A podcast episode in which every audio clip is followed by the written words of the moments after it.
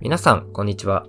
大学生フリーランスの拓郎です。この番組は残り23日で大学生フリーランスを辞める拓郎が学生のキャリアやフリーランスという選択肢について卒業前にゆるくお話ししていくといった内容になっています。えー、今回はですね、まあ大学生でフリーランスをやってよかったことっていうところについて、え、ー、と、お話ししていきたいなっていうふうに思います。で、まあこれまでの放送でも再三言っている通り、まあまず二つやってよかったなっていうふうに思うことがあって、一個は関わる人の幅が増えるっていうところ。で、もう一個は早くに経験できる。こう、社会人としてとか、まあこう、一人のビジネスマンとして身につけておかなければいけないスキルっていうところが身につくことができると。まあこの二つはもう間違いなく大学生でフリーランスをやってよかったことかなっていうふうに思っていますね。まあアルバイトとかでももちろんすごくいい経験はできると思うんですけれども、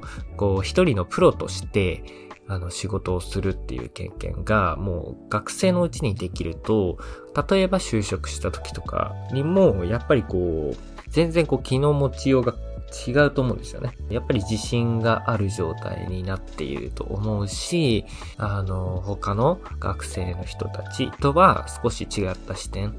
で、こう、落ち着いて、こう、仕事ができるっていうところの練習にもなってるのかなっていうふうに思うので、まあ、大学生でフリーランスをやるっていうことは、すごくいいことだなっていうふうに、まず思いますね。で、大学生っていうのに限定すると、やっぱりですね、大学生ってやっぱいろんなイベントがあったりとか、アルバイトとかお金を稼ぐっていう経験以上にもっといろんな経験をできる貴重な時間だと思うんですよね。で、その貴重な時間っていうのを最大限活用するときに、やっぱりこう、アルバイトとかで、時間で働くっていう風に縛られた状況になってしまうと、機動力が下がるというか、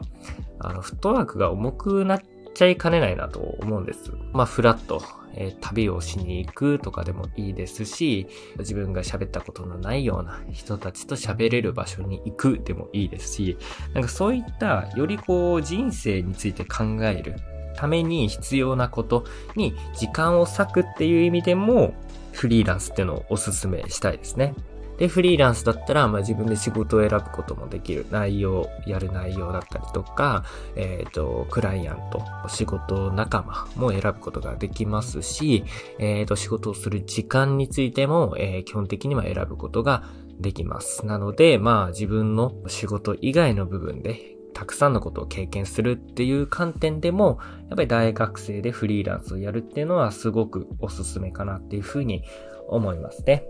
はい。で、プラスですね、これはちょっとやっぱり大学生フリーランス実際にやってみて思ったことなんですけど、大学生フリーランスっていうだけで、やっぱり結構興味を持ってくれるんですよね。あのーフリーランスっていうのももちろんすごく面白いと思うんですけど、大学生やりながらフリーランスって、まあ、どんな人やみたいな。ので、結構いろんな人が興味を持ってくれるっていうのも、まあ、大学生フリーランスやってよかったなっていうふうに思うところですね。大学生って肩書きがついてるだけで、いや、若いのになんか、面白い経験してるね、みたいな。いうな、あの、入り口からこう人と話せるっていうのはもう正直めちゃくちゃありがたいなと、